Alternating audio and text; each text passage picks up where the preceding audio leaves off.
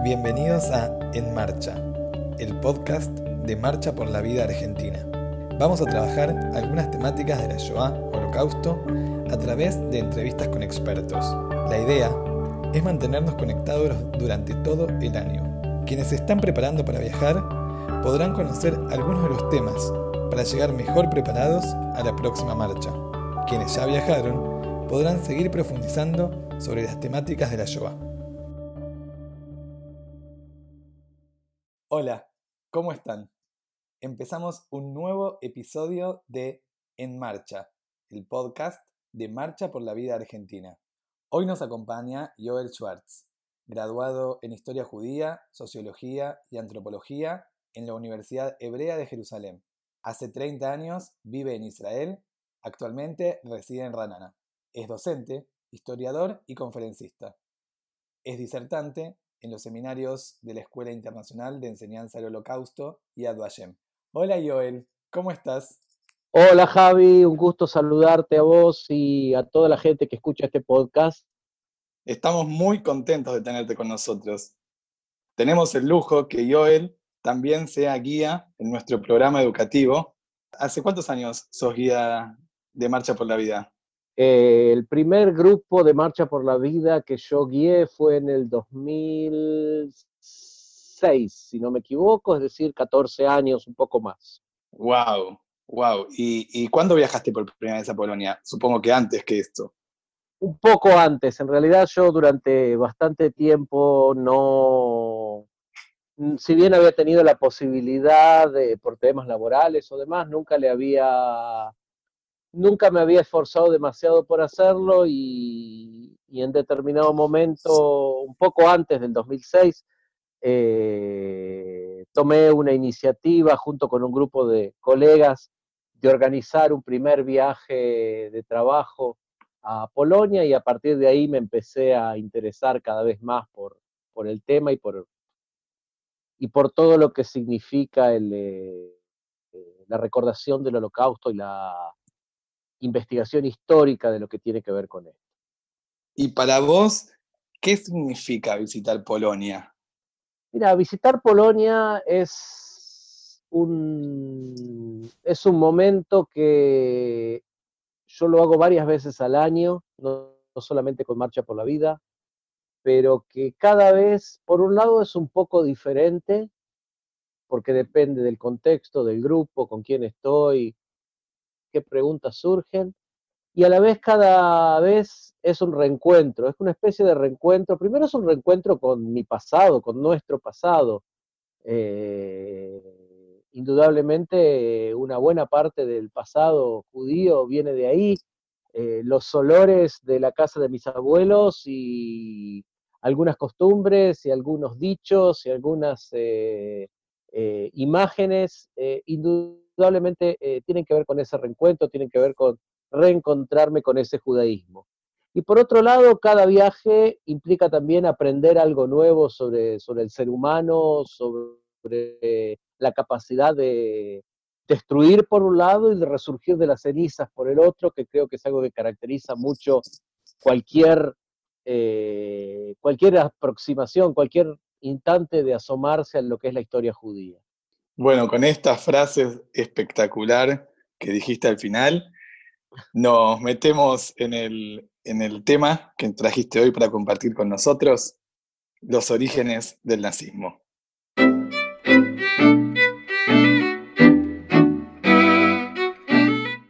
Mira, el tema de los eh, orígenes del nazismo, Javi, es un tema que, eh, por un lado, es muy estudiado, o sea, hay bibliotecas enteras de gente escribiendo sobre esto desde que terminó inclusive desde antes de que el nazismo eh, estuviera en el poder, ya se estudiaba como tema, ya se escribían libros y artículos y se dictaban conferencias.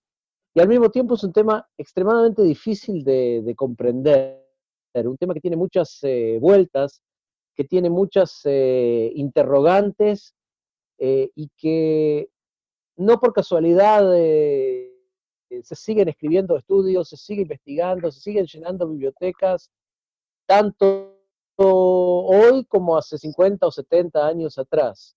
Eso habla un poco de la, de la dificultad que tiene en eh, entender el tema.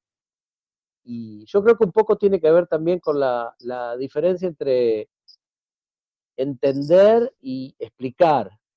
Cuando yo quiero explicar algo, quiero eh, de alguna manera entender el origen, lo que nosotros estamos tratando de hablar ahora, y para entender, yo muchas veces lo que tengo que hacer es tratar de meterme en la piel de aquello que quiero entender.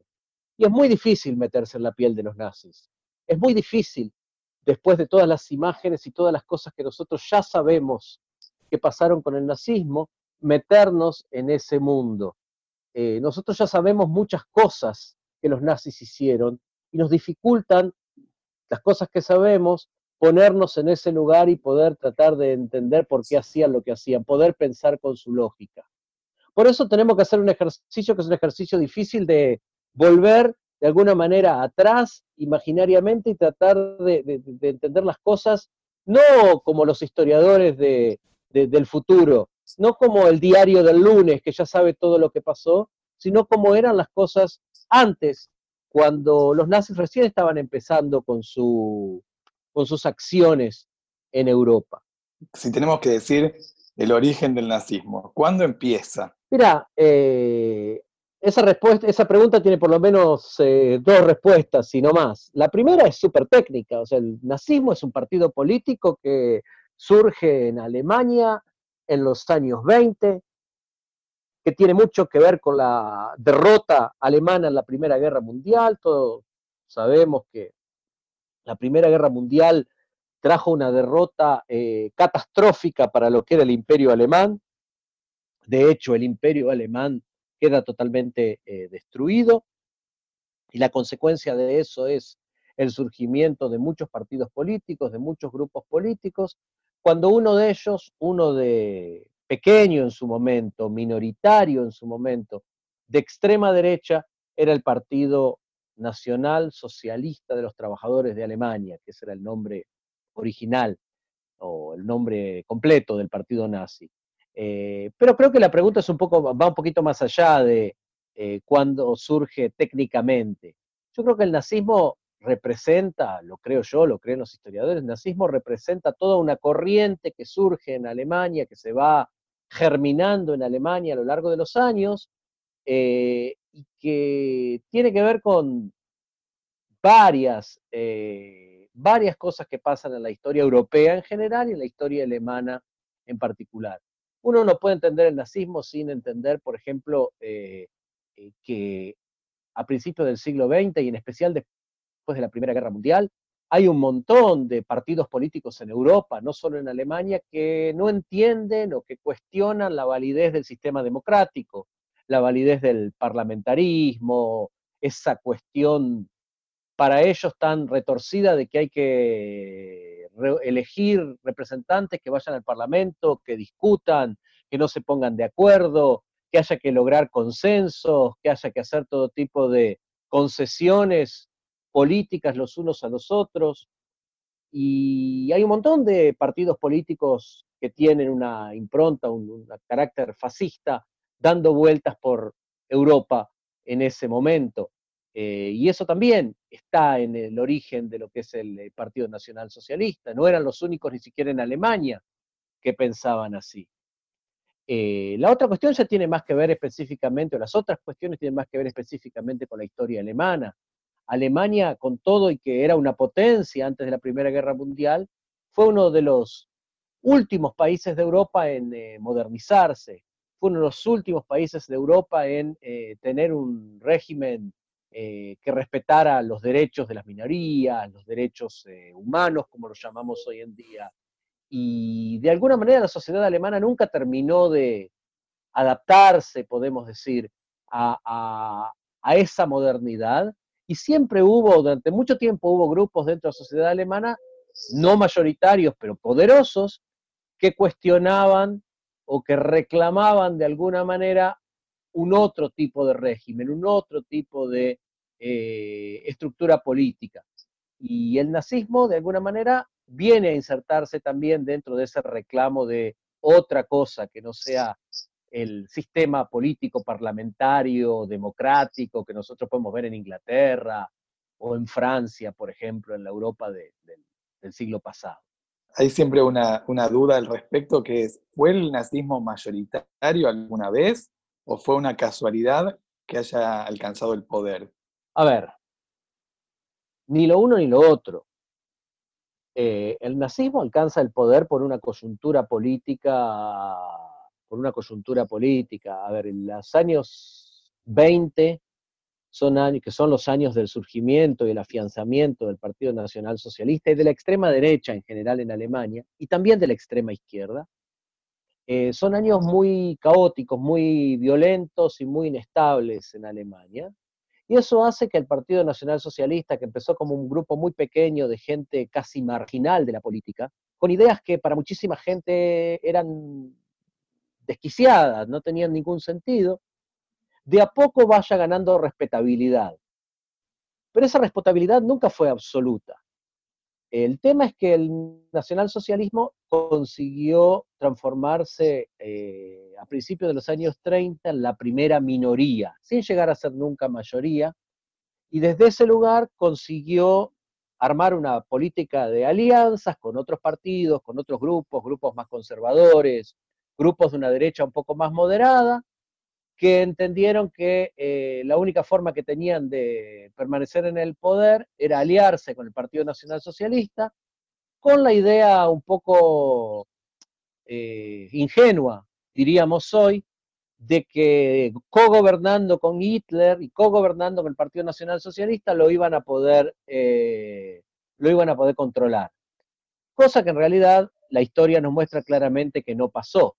El Partido Nacional Socialista, el nazismo se va a transformar en mayoritario en la medida en que apenas como Hitler asume el poder va a empezar a eliminar a todos los otros partidos, va a empezar a prohibir la participación política en cualquier otro partido que no sea el partido nazi, y lo que empieza como una elección democrática, porque Hitler, hay que recordarlo, asume el poder por una elección democrática, termina transformándose en una dictadura de partido único. Una dictadura de partido único en la cual el ciudadano alemán común, para acceder a un puesto de trabajo, para acceder a determinados beneficios que el Estado daba, y en ese momento el Estado daba muchos beneficios, porque ese era la principal, digamos, el principal caballito de batalla de Hitler para crecer políticamente y ganar elecciones, eh, para acceder a esos beneficios, decía, tenía que ser parte del partido, tenía que hacerse, afiliarse al partido, o alguna de las instituciones que formaban parte del partido. Así que en ese sentido sí uno puede decir que al final el nazismo termina siendo mayoritario, pero no necesariamente porque había una mayoritaria convicción ideológica, pues todo el mundo estaba convencido de que el nazismo era lo mejor, sino porque en determinado momento pasa a ser lo único. Este contraste entre democracia y dictadura. Así es. Eh, nosotros inclusive podemos mostrar de forma muy, muy clara cómo pasa ese proceso. Hitler asume el poder eh, democráticamente con una coalición de otros partidos políticos que lo apoyan y que lo acompañan. Al cabo de pocas semanas hay un evento que es el evento, digamos, eh, podemos decir el, catalizador, el, evento que prende la, chispa, eh, en doble sentido lo digo, de la dictadura nazi, y que es el incendio del Parlamento alemán. Parlamento alemán se incendia. Hoy en día todos los historiadores están convencidos que, se, que lo incendia el propio partido nazi. Y Hitler eh, declara que al incendiarse el Parlamento, Alemania está bajo un ataque terrorista, hay que defender a la nación de los terroristas y para eso el Estado, es decir, el gobierno, es decir, el propio Hitler, necesita muchas más atribuciones, muchos más poderes de lo que le daba la Constitución. Estamos, dice, frente a un estado de excepción, frente a un estado que es no lo normal, sino algo que se sale de la norma y por lo tanto tenemos que también romper las normas para eh, defender a nuestra patria, Alemania, de sus enemigos externos. Y a partir de ese momento, rápidamente se empiezan a dictar una serie de leyes que transforman a Alemania en una dictadura. Eh, es una cuestión de meses. Te diría que de marzo de 1933, que es la fecha de asunción de, que la fecha, perdón, del incendio del, del Reichstag, del Parlamento alemán, y hasta fin de 1933, esa dictadura ya está prácticamente consolidada.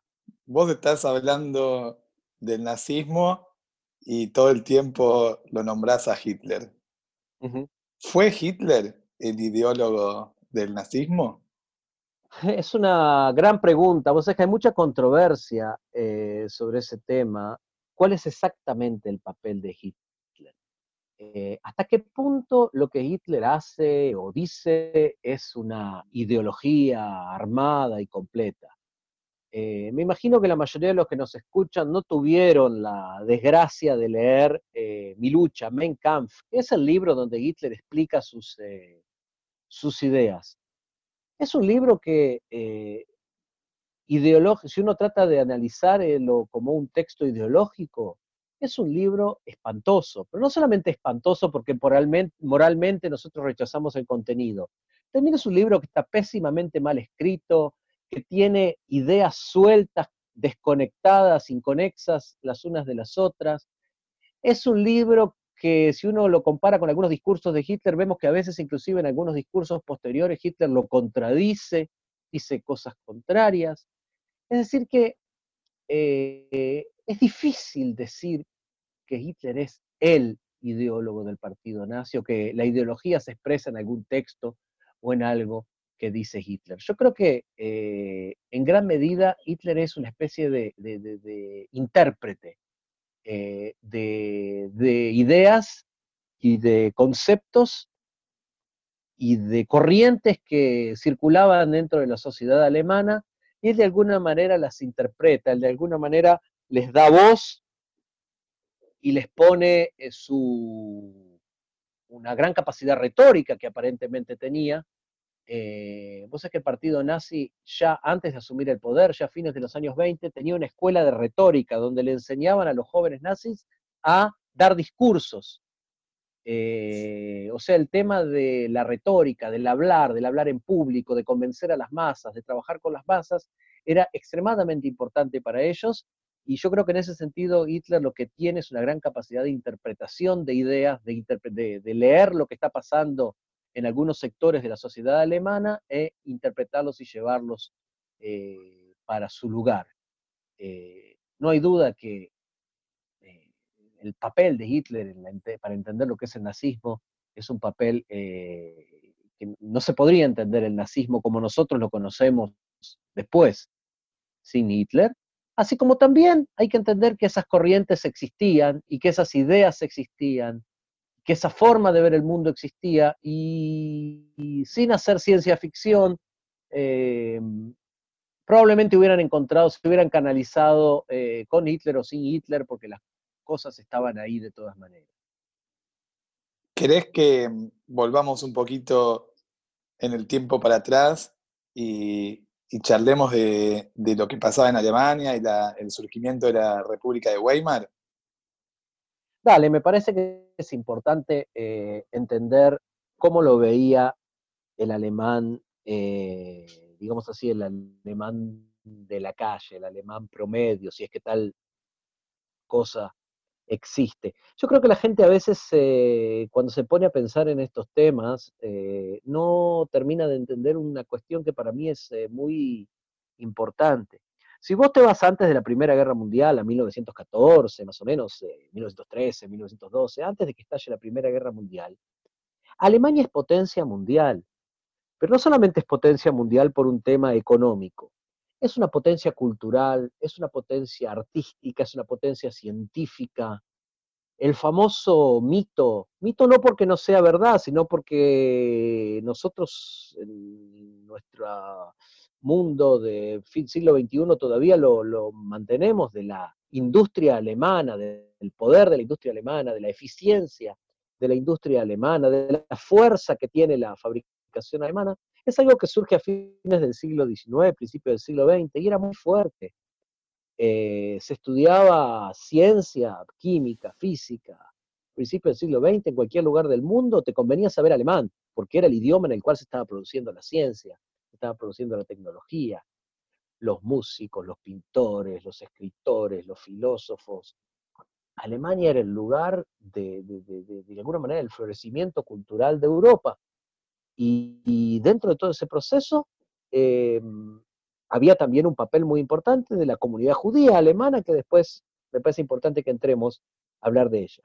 Ahora, si yo pego un salto al fin de la Primera Guerra Mundial, si yo congelo la imagen en esa Alemania pujante y exitosa, y me voy al fin de la Primera Guerra Mundial, cuatro años después, solamente cuatro años, Alemania es un país en bancarrota, es un país que acaba de perder una guerra total, es un país que su líder, el Kaiser, el emperador de Alemania, es obligado a renunciar y salir al exilio por las potencias que ganaron, por Francia, Inglaterra, Estados Unidos, es un país que tiene comprometido todo su PBI, todo su, Producto Bruto Interno por los próximos 30 años para pagar indemnizaciones de guerra a los países que le ganaron la guerra.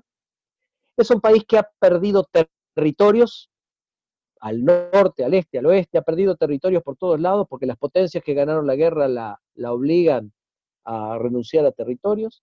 Es un país que no puede tener ejército, que no puede tener industria armamentista y es un país al cual, además de todo eso, los acuerdos de Versailles después de la Primera Guerra Mundial lo obligan a proclamar una república. La República de Weimar es una república que es impuesta por los países vencedores. Weimar se llama República de Weimar por el hecho de que la constitución de Alemania de ese momento se firma en una ciudad que se llama Weimar, que queda eh, cerquita de Berlín, pero es ahí donde se hace la constitución, por eso pasó a la historia como la República de Weimar. Y, la República de Weimar, que es un experimento muy importante en la historia, nace de alguna manera como una imposición, nace como algo que lo imponen desde afuera, en condiciones muy difíciles, entre comillas, para la sociedad alemana. La sociedad alemana, por lo menos una parte de ella, se siente humillada.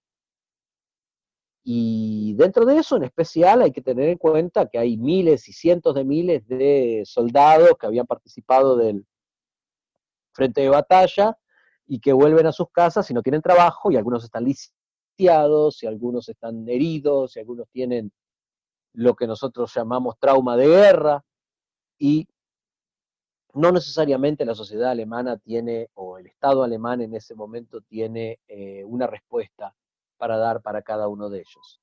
O sea, hay que entender esto para entender el caos que se vive a posteriori.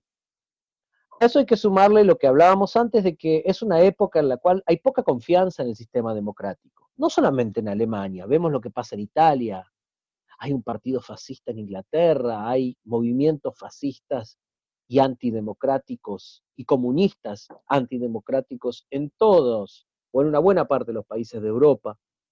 Eh, y también en Alemania.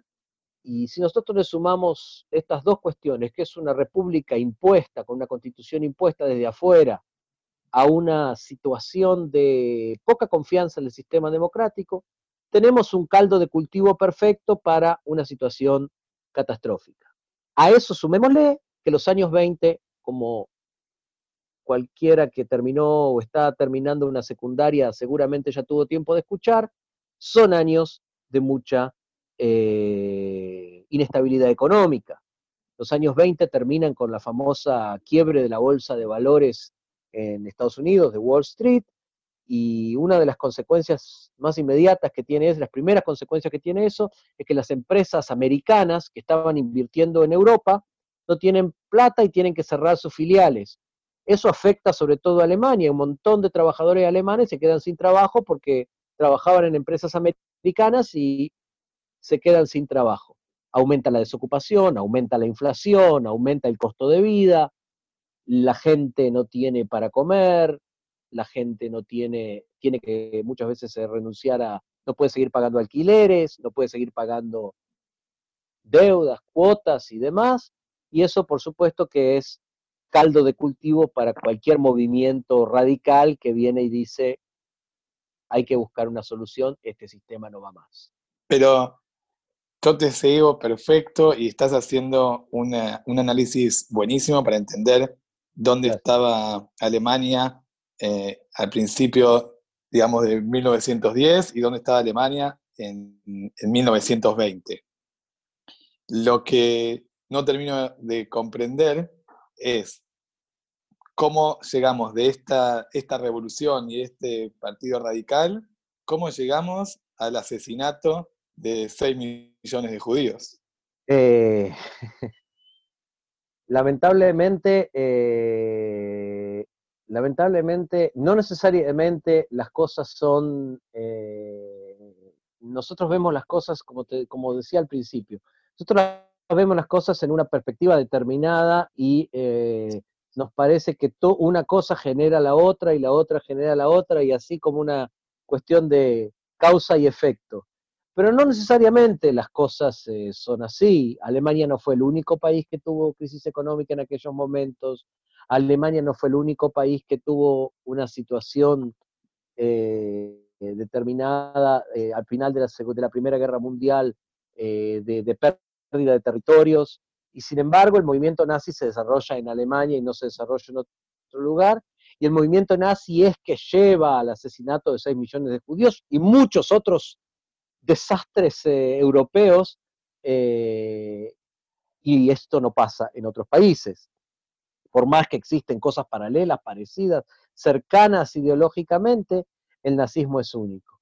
Y entonces, la gran pregunta que nosotros tratamos de hacernos es, eh, ok, ¿y por qué los judíos? Eh, más o menos dimos la respuesta un poquito en, grande de por qué los alemanes, pero ok, ¿y por qué, qué tiene que ver esto con los judíos?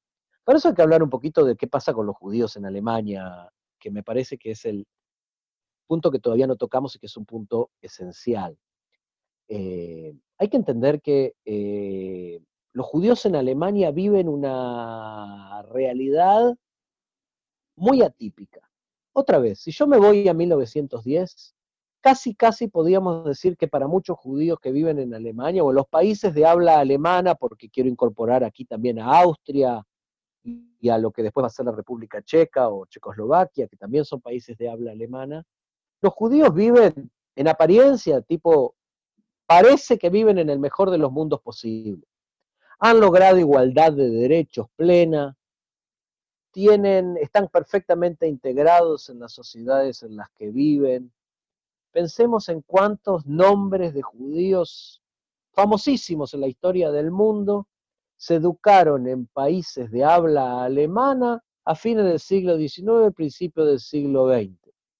Desde el escritor Franz Kafka hasta Sigmund Freud, padre del psicoanálisis desde Einstein hasta Herzl, el pionero que visionó la creación de un Estado judío eh, en Palestina. Decenas de nombres y en todos los campos del saber y de la cultura y de lo que nosotros quieramos encontrar, eh, buscar, vamos a encontrar la presencia judía como una presencia muy importante, muy significativa en la música, en la pintura, en el arte, en las ciencias, en la cultura judía misma, es decir, en la propia creación cultural que tiene que ver con la tradición judía. Los judíos que vivían en los países de habla alemana estaban en el mejor de los mundos posibles antes de la Primera Guerra Mundial. Sin embargo, eh, en esos países también había un fuerte movimiento antisemita, que no era exclusivo, había también en Francia y también en otros países, que no era exclusivo, pero que no dejaba ni por un momento de existir ni por un momento de hacer escuchar su voz. Eh, y ese movimiento se nutría de tradiciones antisemitas que existían de antes, tradiciones antisemitas que veían al judío como el asesino de Dios según la tradición cristiana, como el usurero que se apoderaba de la, de la riqueza que el obrero o el campesino ganaba con el sudor de su frente, pero a eso se incorporaba también justamente el extraordinario crecimiento económico, intelectual, de presencia de los judíos en los países de habla alemana. Esa presencia era una presencia que era completamente desproporcional a el número de judíos que vivían en estas regiones. O sea, de pronto hay judíos por todos lados. Eh, hay judíos en la ciencia y en las artes y en la jurisprudencia y en el periodismo y médicos y escritores y pintores y todo lo que quieramos, y de pronto el alemán común que está empezando a adaptarse a la realidad de la modernidad, se encuentra que tiene judíos por todos lados. Y no todo el mundo está conforme con esa modernidad, y no todo el mundo está contento con esa modernidad, pero los judíos aparecen como eh, actores principales en esa modernidad. Entonces el que rechaza la modernidad, de alguna manera, también la ve como una cuestión que tiene que ver con los judíos y a los judíos como protagonistas de esa modernidad. Entonces, de alguna manera, queda claro por qué el antisemitismo va a crecer con mucha fuerza en todas estas regiones de habla alemana. Eh, a partir de ahí, el antisemitismo se va a ir generando, se va a ir, eh, eh, se va a ir haciendo cada vez más sofisticado, se va a volver en algunos sectores un antisemitismo racial que explica la diferencia entre judíos y alemanes, no por una cuestión cultural, no por una cuestión religiosa, sino por una cuestión de biología. Tenemos sangre diferente, genes diferentes, pertenecemos a razas diferentes, este va a ser el argumento de algunos sectores, y va a haber quienes van a desarrollar esa teoría racista hasta llegar al modelo de lo que se llama el mundo dividido en razas, que es lo que plantea de alguna manera el Partido Nacional Socialista como el ideal que ellos quieren de alguna manera eh, construir. Es interesante porque esta, esta mm, teoría racial es una teoría que estaba, vamos a decir, entre comillas, de moda en esa época. Tampoco era exclusiva de Alemania.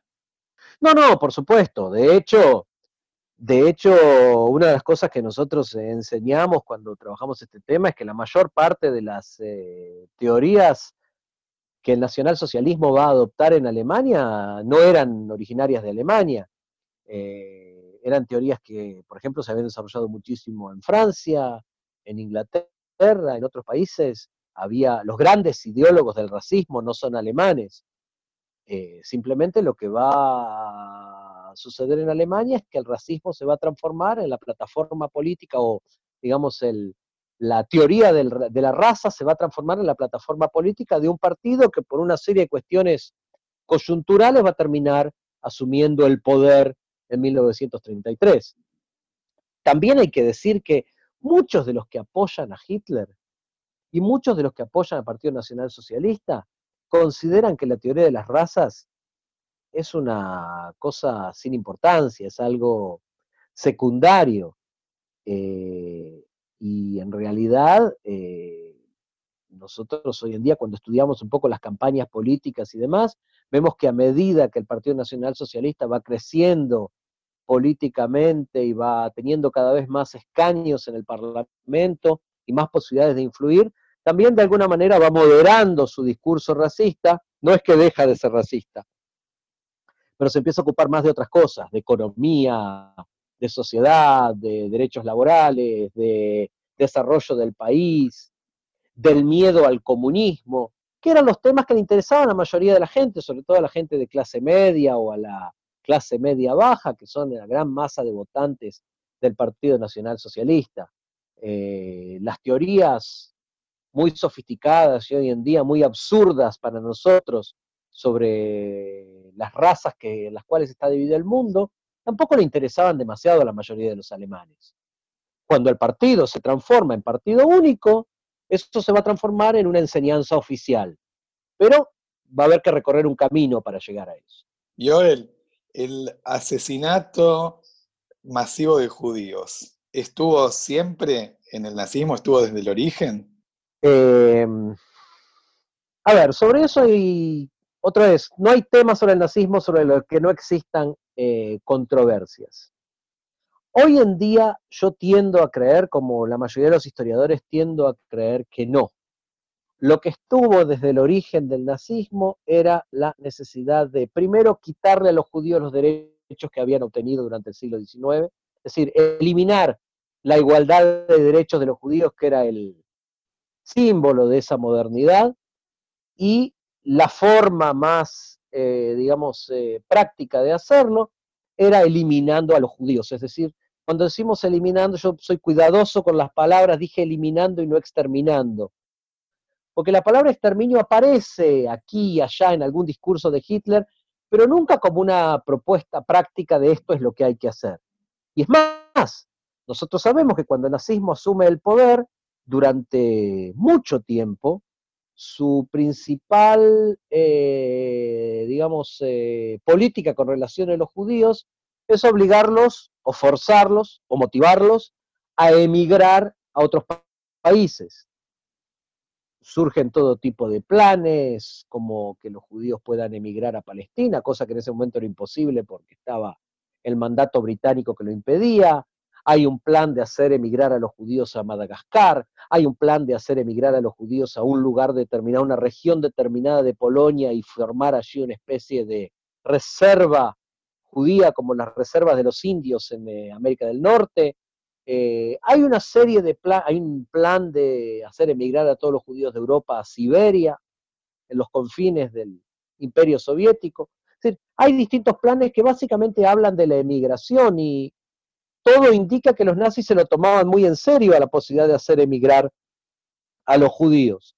Paralelamente se va a dar un proceso de radicalización, va cada vez más radical el antisemitismo a partir del momento en que los nazis asumen el poder y se transforman en partido único, y esa radicalización y lo que nosotros llamamos la deshumanización de los judíos, que tienen que ver con la marginación, que tiene que ver con la señalarlos con estrellas, con símbolos, con eh, todo tipo de marcas, con cambiarles el nombre, y que tiene que ver también con las restricciones que por ley se les hacía a los judíos, de a poco va transformando a los judíos en sujetos indeseables que si no se los puede echar, si no se los puede hacer emigrar forzadamente, hay que buscar otra forma de eliminarlos y así vamos a llegar a lo que nosotros llamamos la solución final, es decir, el programa de exterminio de todos los judíos de Europa,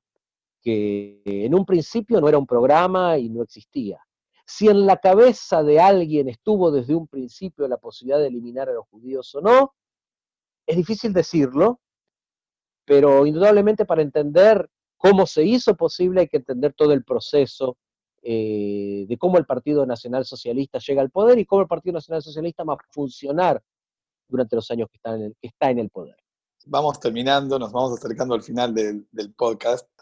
Hay, una frase de Yehiel Dinur que dice, en otros tiempos yo solía decir que Auschwitz era otro planeta, que era el infierno.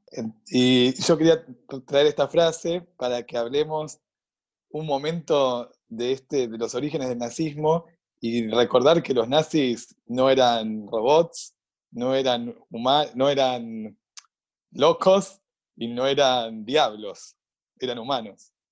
Mira, excelente lo que dijiste y excelente la, recordación de Yehiel Dinur. Yehiel Dinur eh, era un escritor que pasó los últimos años de su vida en Israel y es muy famosa la escena, está en YouTube si alguien la quiere ver, de cuando eh, le hacen, cuando él da el testimonio en el juicio a Eichmann, acá en Jerusalén, y empieza a, los fiscales le empiezan a hacer preguntas y él empieza a entrar en una especie de crisis nerviosa, y una de las frases famosas que quedaron fue justamente, ustedes no pueden entenderme porque Auschwitz era otro planeta. Y, algunos años después él, eh, él mismo se corrigió eh, o de alguna manera eh, moderó la frase con esta frase que vos estás diciendo y que me parece que es una frase importante. Durante muchos años se pintaba a los nazis como figuras prácticamente demoníacas, o sea, como una especie de demonios eh, o como personajes que estaban enfermos con algún tipo de locura colectiva, con algún tipo de, psicosis colectiva que, no podemos, eh, que no podemos de alguna manera eh, penetrar y entender hasta el final. y yo no digo que nosotros podamos entender hasta el final, pero hay que entender que los nazis eran seres humanos y que actuaron como actuaron porque eran seres humanos en determinada situación histórica eh, a veces es más cómodo para el que estudia este tema o para el que se acerca a este tema eh, decir esto está más allá de lo que nosotros podemos entender y, ver a los nazis como, como figuras eh, así místicas, o sea, demoníacas, como dijimos antes, pero en realidad el nazismo puede tener, puede ser tan grande que no lo podemos ni terminar de entender o que nunca lo vamos a terminar de entender del todo. Pero si nosotros tomamos a los nazis individualmente y a los nazis como grupo y a cada nazi en su contexto, hay nazis que actuaban por ideología, hay nazis que actúan, ideología es algo que nosotros entendemos, y hay nazis que actuaban por interés, por oportunismo, y oportunismo es algo que nosotros entendemos perfectamente, y hay algunos que se dejaban llevar por la masa y por lo que estaba bien, por lo que se veía bien en ese momento, eso también es algo que nosotros entendemos perfectamente. En definitiva, la idea puede ser una idea demoníaca, pero las motivaciones por las cuales las personas hacían las cosas eran motivaciones completamente humanas. Nosotros tenemos que entenderlas eh, porque esa es la única forma de que aprender sobre el nazismo nos sirva para el futuro también. Eh, sea, que salgamos con algún tipo de advertencia de que los seres humanos son capaces de hacer estas cosas. No cuando se vuelven locos, no cuando los hipnotizan, eh, sino en la vida real los seres humanos son capaces de hacer estas cosas. En el día a día son capaces de hacer estas cosas. Eh, Auschwitz fue creado por seres humanos, fue construido por empresas que pagaban impuestos, que tenían eh, seguro, por trabajadores que recibían salario. Los asesinos que estuvieron en Auschwitz y en los campos de exterminio tenían vacaciones, pagas, y se iban a lugares de veraneo, y tenían familia, y criaban a sus perros y a sus hijos y a su familia, eh, y, a algunos les gustaba la música, y otros en el tiempo libre cocinaban, y otros en el tiempo libre leían filosofía o literatura o tocaban música. Esto es importante. Los peores asesinos del siglo XX, a lo mejor los asesinos más terribles que dio la historia de la humanidad, eran tipos comunes, no eran sedientos de sangre que les chorreaban los colmillos, eran gente como vos y como yo, sometidos a determinados intereses y a determinada ideología, que eso es justamente lo que nosotros tenemos que tratar de entender y de, y de penetrar con toda la dificultad que eso tiene. Espectacular. La verdad que esto último que dijiste nos deja pensando. Estos asesinos son tipos comunes como vos y como yo. Me parece que esta gran reflexión final es la que también nos permite pensar a futuro, la que nos permite estar atentos eh, en el futuro y es esta, esta realidad de si no queremos que, que se repita, tenemos que estar atentos. Ese es el, mejor mensaje. Fue Joel Schwartz que nos acompañó en este episodio y a quien le agradecemos mucho. Joel, te mando un abrazo muy grande. Un abrazo para ustedes, un abrazo para todos y mucha suerte con este proyecto que es tan importante para la divulgación del tema. Muchas gracias. Nos encontramos la próxima semana en un nuevo episodio de En Marcha, el podcast de Marcha por la Vida Argentina.